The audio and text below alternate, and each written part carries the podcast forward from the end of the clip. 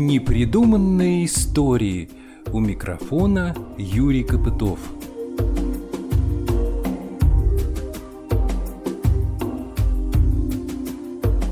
Есть немало людей, которые все знают о лесных птицах, о тех птахах, что порхают по деревьям или прыгают по тропинке впереди – да что там есть? Вот, Иван Тургенев. В его произведениях много сказано об этих божественных существах. Там встречаются описания их оперения, говорится о местах, где они обитают и гнездятся, есть подробности о том, как и в какое время они щебечут. Этот русский образованнейший интеллигент, долгое время живший за границей, запросто мог отличить пение любой пернатой крохи во время своих путешествий по Орловским лесам. Откуда он все это знал? Ведь, наверное, не только из разных книг, которые выписывал и читал а все же в большей степени от простых людей, с которыми он обычно ходил на охоту.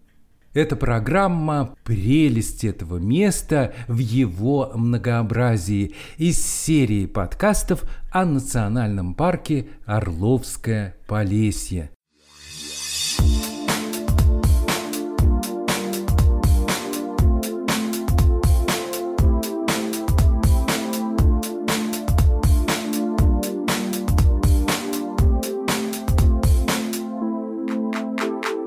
Наконец-то еду в Полесье. Надо обернуться туда и обратно одним днем. Посмотреть, если не все, то хоть самое главное, чтобы получить представление об этих необычайно привлекательных местах. Задача почти невыполнимая, меня уже об этом предупредили. Все равно составляем схему перемещения по парку. Поначалу даже было желание отправиться в Полесье на велосипеде. Такие планы сразу же отвергаются, как абсолютно нереализуемые. Во-первых, из-за расстояния, а во-вторых, не зная этих мест, можно запросто заблудиться и не успеть на последнюю электричку до Орла.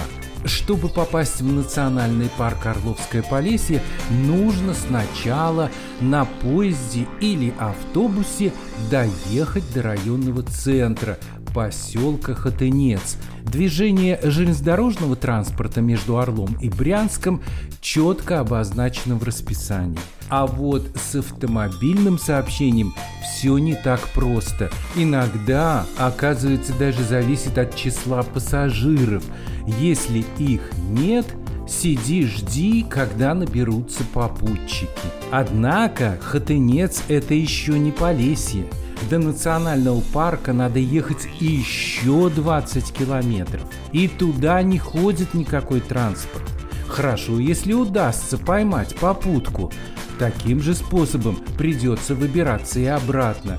Это просто парадокс какой-то. На Орловщине самые знаменитые и привлекательные места для туристов, которые у всех на слуху, добраться бывает непросто. Если нет собственного автомобиля, лучше оставаться дома потому охотно принимаю схему передвижения, предложенную Мариной Абадоновой. Она возглавляет научный отдел Национального парка Орловское Полесье. Понимаю, что отвлекаю ее от основной работы на целый день. Зато абсолютно уверен, что не заблудимся и многое успеем посмотреть. К тому же с самого начала становится понятно, что Марина Николаевна знает все о каждой травинке и о каждой букашке в этих местах. Но мало все знать, надо уметь еще интересно об этом рассказать, и у нее это великолепно получается. Вот когда общаешься с таким специалистом, оптимизма становится чуть больше. Мы встречаемся с Мариной Николаевной в ХТНЦ и отправляемся на машине в Полесье. По дороге у нас завязывается разговор, в ходе которого я узнаю кое-что новое об этих местах. Мы сейчас с вами едем уже по территории национального парка. Собственно, из Хотенца выехали и уже попали на территорию. Пока вы видите вокруг поля, лесополосы и э, так далее. В общем, это разнообразные агроценозы. Объясняется это тем, что практически половина территории национального парка включена в его состав без изъятия из хозяйственной эксплуатации. С одной стороны, может быть, это и неплохо. Людей с места не стронули. При создании особо охраняемой природной территории люди как жили, так и живут. Никто не мешает их деятельности единственное ограничение – это применение удобрений и каких-то еще таких э, видов сельхозпользования, которые могут нанести вред природе. Вот эти виды ограничены деятельности. То есть вы хотите сказать, что у вас тут экологически чистая продукция производится? Ну, совсем экологически чистой продукции сейчас, наверное, не найдешь вообще нигде. Сравнение с другими э, продуктами, то да, можно так и сказать. Я когда делал программу о пчелах, я познакомился с пчеловодом вот из Хотенца. Он здесь недалеко проживает, у него пасека большая. И вот, оказывается, я правильно выбор-то сделал. Выбор в каком смысле? Ну, у него, значит, мед-то а, чистый. А, мед. Ну да, пчеловодов здесь э, хватает, я бы сказала. Потому что мед такой продукт, который, если он есть, то его сразу нет, как говорил Винни-Пух, то есть пользуется спросом, и поэтому люди медом занимаются. Тем более, что здесь и гречиху сеет, и есть разнотравье, липовый мед. Но липа, правда, где-то в основном в населенных пунктах, потому что в чистых лепников у нас сохранилось мало, и они в середине лесных массивов, туда добраться сложно. Издавна эти места находились в отдалении от больших дорог и крупных населенных пунктов. Вероятно, это как-то сказывалось на характере местных жителей. Спрашиваю Марину Николаевну, что за люди живут здесь? Они чем-то отличаются от других жителей Орловщины? Как создание национального парка отразилось на их привычках и устоях? Менталитет меняется. Многим людям не хочется возиться в зиму. Мы не хотим жить в деревне и в грязи. А мне, например, без этой деревенской грязи будет очень плохо, лично мне. Сейчас картошку копали, лично для меня уборка картошки – это праздник. Синокос раньше был, это тоже праздник. А в старину на синокос ходили вообще, как вот именно на праздник. Чистую одежду праздничную надевали, песни соответствующие пели. И вообще люди старались любую работу сделать с песней, потому что она облегчала тяжелый, очень тяжелый труд. А когда поются песни, тем более слаженно поются, это как как-то выравнивает. Настраивает на определенный лад, да? Да. На то, что человек понимает необходимость, ему легче работать проехали населенный пункт Строево. Это очень знакомое название. Что это? Этот населенный пункт ранее назывался Дудкино. Вообще здесь много маленьких деревень, они вот вдоль Вытебите, все рядом, ну, естественно, потому что люди всегда селились у воды. И вот этот населенный пункт, именно этот переименовали в силу того, что это малая родина Егора Семеновича Строева. Он был, во-первых, губернатором Орловской области. Во-вторых, он был председателем федерального законодательного собрания собрания Совета Федерации. Высочайшая, так сказать, должность у него была. В этой деревне славная жизнь? На любую жизнь можно посмотреть с разных сторон. У каждого человека есть свои потребности. Для меня в деревне славная жизнь. Но сейчас есть люди, которые в деревне жить не смогут.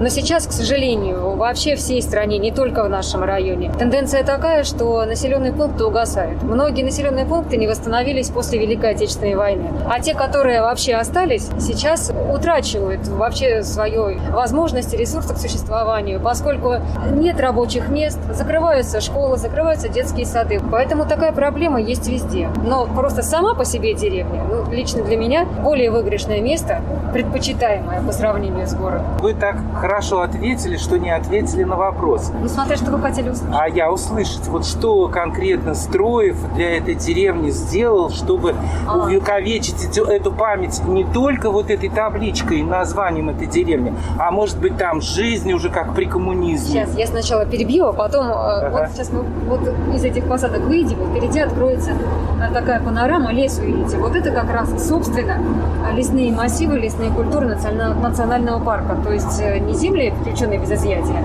а собственные земли особо охраняемой природной территории. А что касается деревни Строева и всех других деревень, потому что разницы нет, проведена газификация и проложены дороги. Потому что раньше вот по этой дороге, которой мы едем, можно было проехать только на грузовой технике, на тягачах, еще на чем-то. И люди добирались Хатынец вот эти 20 километров через Брянск по узкоколей. Они ехали сначала в Брянск, потом в Хатынец и возвращались тем же кругом. Представляете? О, это, да вы что, правда? Да, вот эти, да. Поэтому Егору Семеновичу в ножки поклониться вот за эти дороги. Что угодно можно говорить. Люди разные.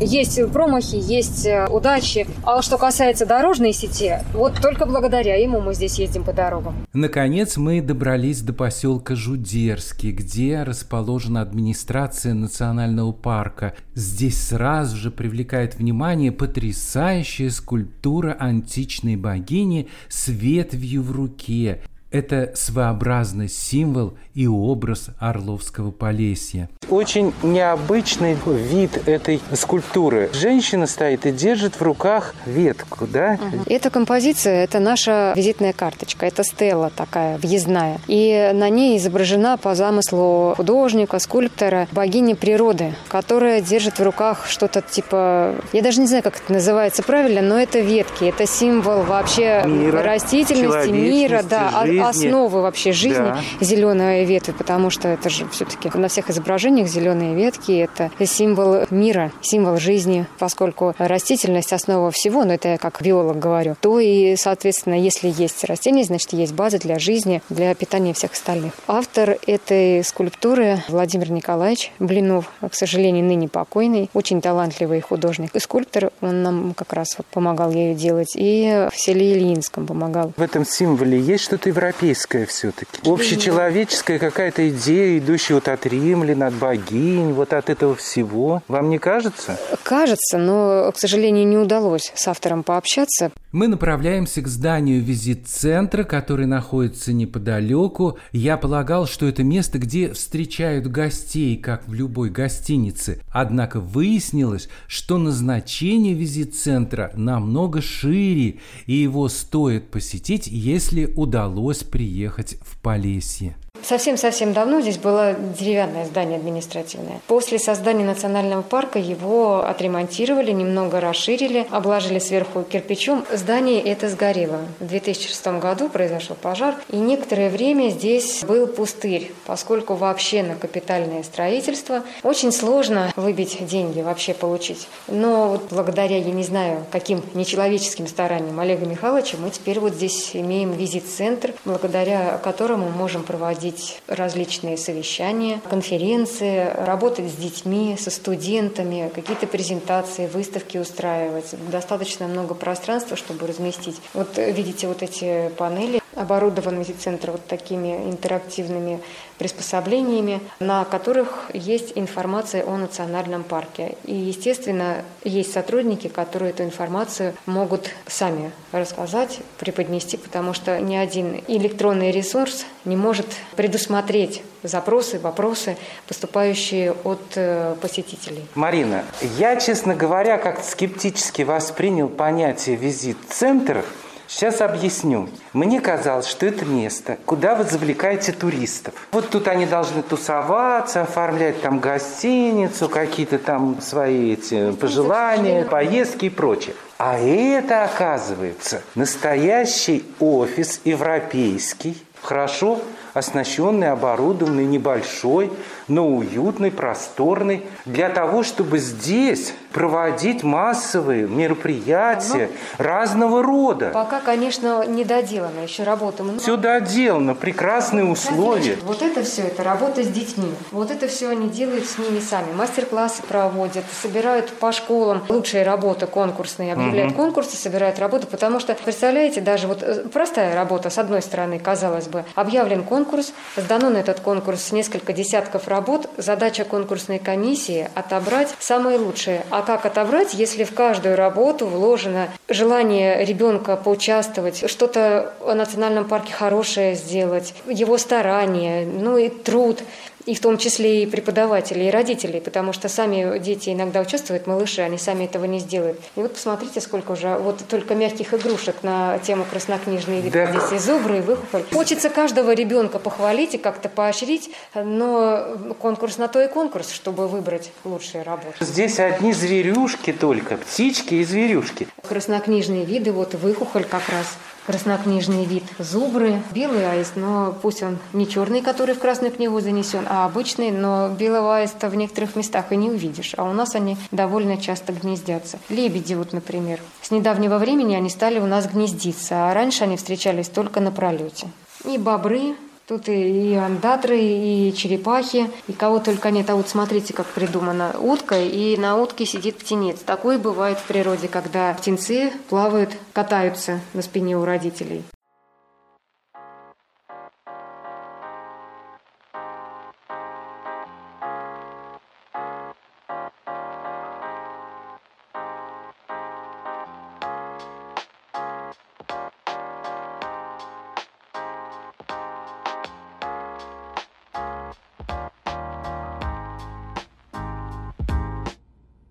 Так неожиданно началось мое знакомство с животным миром Полесья. Его представляют своими работами дети, которые живут в этих местах. Они с раннего возраста знают, что здесь обитают редкие животные, которым создают вокруг необходимые условия, чтобы они чувствовали себя в безопасности. Теперь эти зверушки не исчезнут с лица земли навсегда, по крайней мере, там, где расположен национальный парк. Вскоре появляются четыре сотрудницы визит-центра, отличающиеся по возрасту, по должностным обязанностям и даже по восприятию мира вокруг. У каждой из них есть здесь свое любимое место.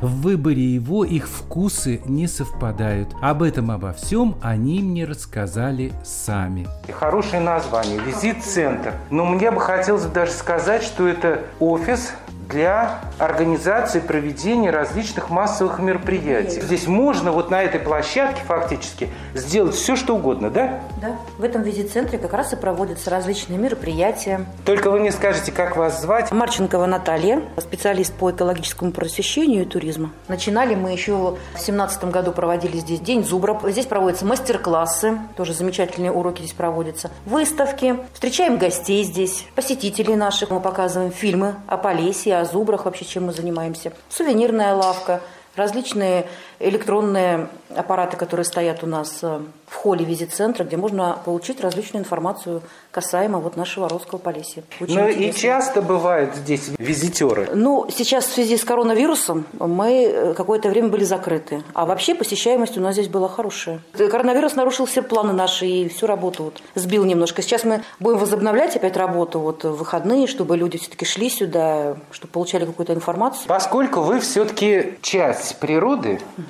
И у вас так много возможностей вокруг, вам же можно все свои мероприятия переносить в какой-то степени туда, на улицу. У нас есть экскурсии по экологическим тропам, именно вот э, в живой природе. На экологических тропах мы рассказываем очень много о природе, о местных обитателях нашей, о флоре, о фауне. Последняя экологическая тропа у нас очень интересная, это «Кладовое солнце». Там в основном рассказ идет о болоте и его обитателях. На открытом воздухе у нас тоже проводится очень много разных мероприятий. У вас какое самое любимое место здесь? Вообще мне нравится очень Рясник. Отличное место, там и озеро, и места отдыха отличные. И вообще у нас даже и место такого особо вот прям не выделишь, какое больше всего нравится. Здесь везде хорошо. Вы... Баздерова Галина, специалист экопросвещения и туризма. Э, вы просвещаете людей, которые к вам приходят сюда. И не только сюда. Дело в том, что у меня еще такая отдельная функция. Многие звонят на телефон, мой телефон расположен на нашем сайте, на каждом э, щите, на каждой, наверное, листовке, которая выпускается парком. И люди, если хотят что-то узнать, они звонят. То есть мне приходится и в выходные, и в будние дни. Вот вы позвонили,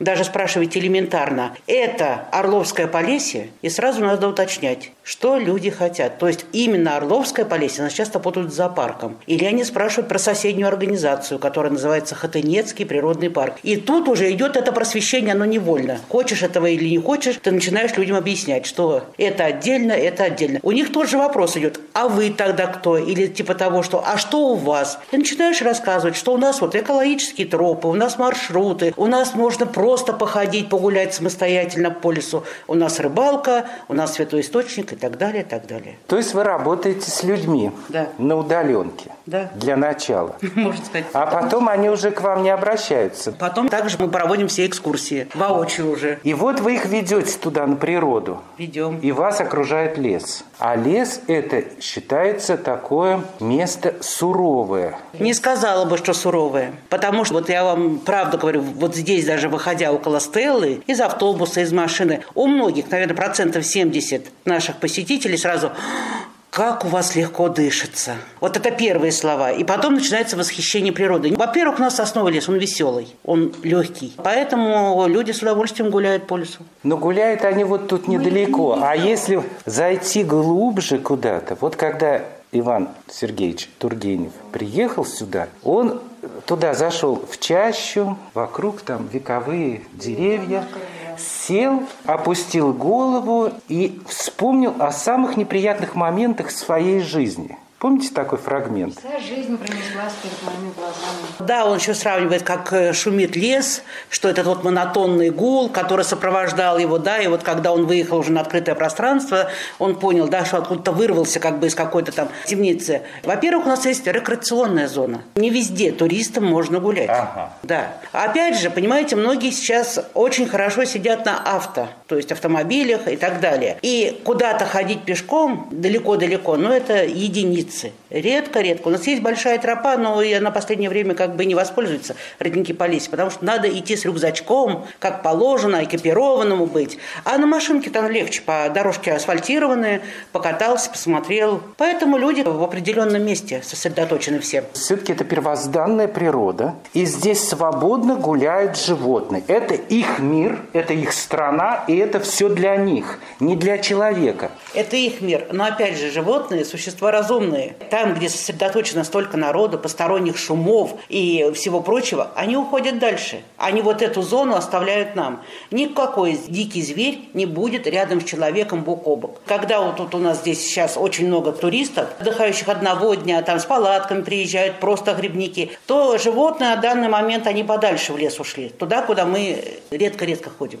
А потом, да, зимой уже, конечно, они подойдут ближе к населенным пунктам. Ну, оттуда, в общем, другая жизнь уже начнется, другие экскурсии. Мы можем увидеть оленей с вами вот здесь, вот недалеко от поселка. Также и лисы и всего прочего. А сейчас они подальше. Ваше любимое место? Мое любимое место – это пруд Турбичина. А что там такого хорошего? Это пруд, это искусственное, не естественный водоем, искусственный водоем. Но по площади он очень большой. Там, ну как вам сказать, идиллия. Наверное, вот эта вот тишина, спокойствие. Рядом там деревень практически нет, они вымерли. Там э, вот эти белые цапли. Ну, понимаете, вот, ну, нравится мне там. Первозданная природа, тихая, спокойная. Она располагает к меланхолии? Наверное, больше... К раздумью? К раздумью, к мечтательности какой-то, да. Ага, хорошо. Ну, теперь к вам. Вы кто есть, чем вы занимаетесь? Я Татьяна Горбунова, специалист по экологическому просвещению и туризму, как и все девочки из нашего отдела. Но у нас немножечко разделение есть. Кто-то занимается туризмом, кто-то занимается экопросвещением, то есть там школьники, например. У нас с Натальей больше мы направлены на работу со школьными учреждениями, детскими садами и так далее. У нас экскурсии мы с нашими детьми проводим, но у нас больше это праздники, конкурсы различные, эколого-просветительской тематики, тематики, мастер-классы, какие-то еще приходят нам э, направления, чтобы там провести. Плюс э, что-то нас просят в школе, тематические какие-то праздники тоже, уроки проводить. Наши вот это как бы основная работа. Вы очень далеко от цивилизации, от э, места большого скопления людей. Не так просто сюда доехать, и не каждый сможет это сделать. До Хатенца-то проехать можно, а дальше уже проблемы с транспортом. Вы знаете, мы привыкли, мы здесь уже много лет живем, мы приехали сюда в свое время, и имеем мы транспорт, поэтому для нас, например, сложности никакой нет для того, чтобы выезжать. Я, например, а я не про вас да. спрашиваю. А другие сейчас в основном, большинство, это имеют у нас транспорт. Заказные есть экскурсии к нам, турфирмы это делают, объединяют, приезжают. Если насчет того, чтобы мы выехали, то нам транспорт дают в парке, мы выезжаем в какие-то учреждения проводить мероприятия. Угу. Поэтому, в принципе, вы знаете, такой прям сложности нет. Да, простому, может, человек, у которого нет машины, им сложновато сюда добраться, потому что до Хотенца доедешь, а сюда уже к нам сложно. Ничего не ходит, если только какая-то попутка. Поэтому все люди стараются собираться или садиться в экскурсионный автобус и приезжать к нам сюда. А у вас какое любимое место? Все люблю, но на Святом Источнике больше даже нравится. Почему? Во-первых, место само по себе какое-то красивое, необыкновенное. И когда приезжаешь туда с людьми, экскурсии, они тоже почему-то удивляются. Что-то там есть такое, что вот действительно располагает. Как-то не от мира сего, даже говорят воздух. Хотя там тоже сосновый лес, но почему-то он отличается. Вот выходят и говорят, смотрите, здесь правда уже как-то по-другому дышится. Он там очищается, что ли, как-то особо? Он, знаете... Или наполняется Наполняется. Чем? Вот, понимаете, какой-то вот э, объем. Даже легкий не успеваешь это все в себя... Заряжен по-другому. Да, да, все в себя вдохнуть. Во-первых, и там рядом озеро старое. Но это не озеро, конечно, это искусственный водоем пруд, но люди, местные жители в свое время назвали озером, мы его не исправляем. Очень тоже красивое место. Знаете, на него смотришь, на эту водяную гладь, такое спокойствие, вокруг вот лес. И вот это место, вот старое святое что источник и озеро очень нравится.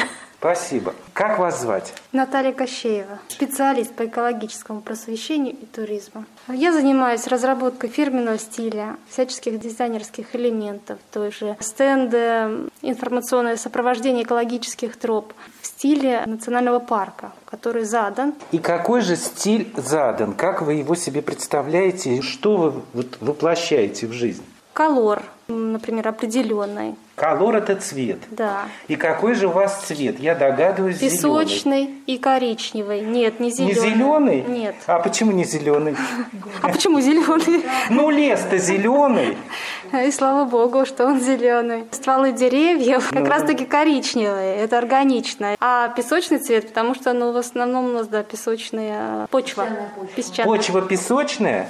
Да. А, то есть ели растут в основном на песке, получается? Сосны, да. да. Сосны, а ели, включение ели есть, но не массивы. Не Понятно. Процент. У вас сосны красиво это все да, выглядит. Да, да. Но я совершенно не обратил внимания, как какая там почва. желтоликие. Тоже часто думаю, почему. А вот потом, когда смотришь, солнышко садится или всходит, стволы, действительно они желтоликие. По-моему, Тургенев тоже пишет. Где-то я... Это стихотворение Веры Балабановой на наша поэтесса местная Хотынецкая. Цвет мы определили. Серый и коричневый. Коричневый. И еще какие... Коричневый зубр. Зубр цвет шерсти коричневый, поэтому он у нас как линия, красной линии проходит во всем, во всех элементах. Но сегодня вот уже Полесье, как я понял, может гордиться с полным, так сказать, основанием. Вы выходите на первое место в мире. Нас не признают просто. Мы первые, но нас не признают. Первые в России, вторые в, мире. в Европе, скажем так. Ну, а первые, кто в Европе, это белорусы? Да, да. Поляки. Ну, там Белорусская пуща. Поляки? Она польская и белорусская, белорусская да. пуща-то. Ну, нам удастся достичь э, первенства в этом соревновании. Мы можем уже считаться первыми, потому что у нас, если группу взять трех областей, Калужская, Брянская, Орловская, то мы уже давно, наверное, их обогнули. Просто нас еще в мире не признали. Признают. Цвет. А еще что в имидже главное? В имидже парка вы Да, да, да, да. А как же? Вы же этим Положительное мнение в обществе. То есть мы доносим все достоинства по, по итогам, например, каких-то мероприятий мероприятий. Качество парка, события парка, жизнь парка мы предоставляем на ну, как, обществу полноценно. Формируем как вот такой каркас. Человека обязательно надо просветить что у нас делается, что мы, кто мы и с чем нас едят. Не зная о нас, он может думать что угодно о парке. Неизвестное как бы пугает. А мы должны все рассказать, что здесь. И лес действительно не суровый. И мы должны показать, что он не суровый. И наши болота, они прекрасные. Они не страшные, не опасны, они прекрасные. Там целая жизнь. Какая там жизнь? Фундаментальная. Интересно. Для вас, мне кажется, даже любимое место – это где находится болото, нет? Да, я обожаю болото, и чем глубже, тем интереснее. А там же леший водится, ну и другие Ничего не такие знаю, не, встреч- кикиморы. не встречала, не разговаривала с ними. Ну, Если встречу, побеседую, познакомлюсь. Но ведь вот мы смотрим, когда какие-то фрагменты в кино, там вот это вот, она дышит, вот эта вся масса, да, вздыбится. Адреналин, классно. Классно? Заряжает, да. Вдохновляет, вдохновляет на что-нибудь, например, записать какой-нибудь фильм или уйти туда на неделю и пожить там, и пожить с этим. Вы экстремальные ощущения обожаете. Да, мне нравится. Ну, по крайней мере, на нашей площадке, скажем А так. как же с таким подходом вы формируете вот эту вот доброжелательную среду? Все проблемы у человека в голове, и все его страхи у него в голове. Поэтому мы должны их разрушить, стереотипы поломать. Лес, э, болото, это все прекрасно. Грамотно подойти, грамотно обуться и одеться. Предоставляем туристам такую информацию. Дорогие наши, пожалуйста, идя в лес, обуйте соответствующую обувь. Ни шпильки, ни туфельки, ни шортики. У нас комары. Это естественно, их не надо травить. Ой-ой-ой, клещами обработайте. Мы естественное экологическое сообщество, в котором ни в коем случае, ни по какому законодательству и Российской Федерации, и экологическому нельзя не травить. Мы нарушаем определенные слои экологических цепей. Мы это не имеем права делать ни с точки зрения совести, ни с точки зрения законодательства. То есть, получается, для Орловского Полесья проблема экологии отсутствует. Никто не вторгается в вашу жизнь, никто не нарушает, никто не травит, никто не копает, не проводит никаких э, трубопроводов и не вырубает леса. Тут все прекрасно. Можно и так сказать. Нет, но проблемы есть в любом опыте, как бы там ни было. Как бы не было все замечательно и супер, все равно проблемы какие-то существуют. И с браконьерствами проблемы существуют, потому что они в любом случае есть, потому что животные-то у нас есть на территории парка. Есть и браконьеры, но у нас есть служба охраны, причем круглосуточная, мобильные группы, которые выезжают в лес, которые охраняют территорию нашего Орловского Полесья, пресекают браконьерство на корню. Поэтому с этим ведется борьба. Это нельзя сказать глобальной проблемой. И для людей очень тяжело достучаться и сказать, что нельзя съезжать. Они не считают, что они съехали с асфальтированной дорогы на грунтовую, уехали в лес, поставили. Они не считают. И капает у кого-то там солярка, бензин, может быть, еще что-то. Это тоже как бы нарушение. Но не до всех людей мы можем достучаться. Хотя у нас э, охрана нарушение вот это пресекает, э, объясняет, работает с людьми, но зачастую это не все. Лично мы, специалисты, на такие вопросы не можем ответить, потому что у нас структура парка состоит из нескольких отделов. Мы только просвещаем. И я вот сделал вывод сейчас из сказанного вами общий такой, что главная проблема для Полесья и опасность для Полесья кто? Человек. Человек приносит эти проблемы сюда. Например, первоцветы. Вот эта вот замечательная девушка, Татьяна Горбунова, проводит мастер-класс «Весенний лес». Серый, да? Обычному человеку покажется скучным и невеселым. На самом деле нет. Там сейчас вот-вот-вот зародится жизнь. Что? Первоцветы. Человек приходит, посетители из города, ах, все цветное, все красивое, ай, дорвать букеты. Они сколько живут в руках? Ну, максимум час. Еще до Орла не успеют доехать. Да, да, да, 15 минут. И вот эта девушка проводит акции. Акции с детьми. Мы пишем статьи и, опять же, э, в обществе формируем ту информацию, которую объясняем просто, а вы зачем вот рвете? да? Татьяна делает и цветки, броши с детьми, и раздаем их э, туристам взамен того, что, пожалуйста, ну не рвите. Возьмите вот этот цветок с Да, и, люди стали думать, ой, да, а зачем мы рвем? Это хорошо, что они уже задают сами себе вопрос. Мы можем вот только на таком уровне. Глобальные какие-то изменения людей мы не можем всё заставить. охватить можем, Мы не то, что в наших силах, надо. мы через детей, с детьми сделали эти броши, с детьми вышли. Дети же тем же взрослым объясняют, почему нельзя рвать цветы. Вот возьмите вот эту брошку подарок и запомните, что цветы нельзя. Пускай вот эта брошка лучше украшает у вас, она будет много-много лет. До некоторых людей, конечно, пускай не до всех, до кого-то достучались. Кто-то приехал, кто-то даже взял две брошки и сказал, я подарю другому там своему знакомому или подружке или сестре и тоже скажу, что это такое и почему дарили нам эти брошки. Спасибо вам большое.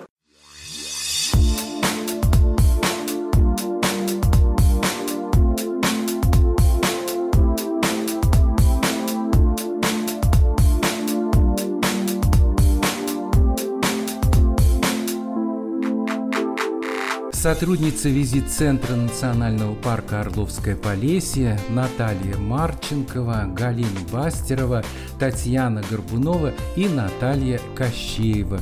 Все они занимаются эколого-просветительской работой, помогают посетителям парка выбрать для себя наиболее привлекательное место отдыха, которое им больше подходит, объясняют им, как надо вести себя на территории парка, чтобы не наносить ущерб окружающей среде. А еще здесь издают собственные периодические издания, делают фотоальбомы, снимают фильмы, изготавливают сувенирную продукцию – на территории парка для посетителей создана целая сеть экологических троп и автомобильных маршрутов, обустроены места для организованного отдыха с парковочными площадками. Ежегодно эти места посещает до 100 тысяч человек, сказано на сайте Национального парка Орловское Полесье. Это была программа «Прелесть этого места в его многообразии» из серии подкастов о национальном парке Орловское Полесье. С вами был Юрий Копытов. В следующий раз мы, наконец, погрузимся в недра этой первозданной живой природы, чтобы ощутить всю прелесть разнообразия и неповторимости этих мест.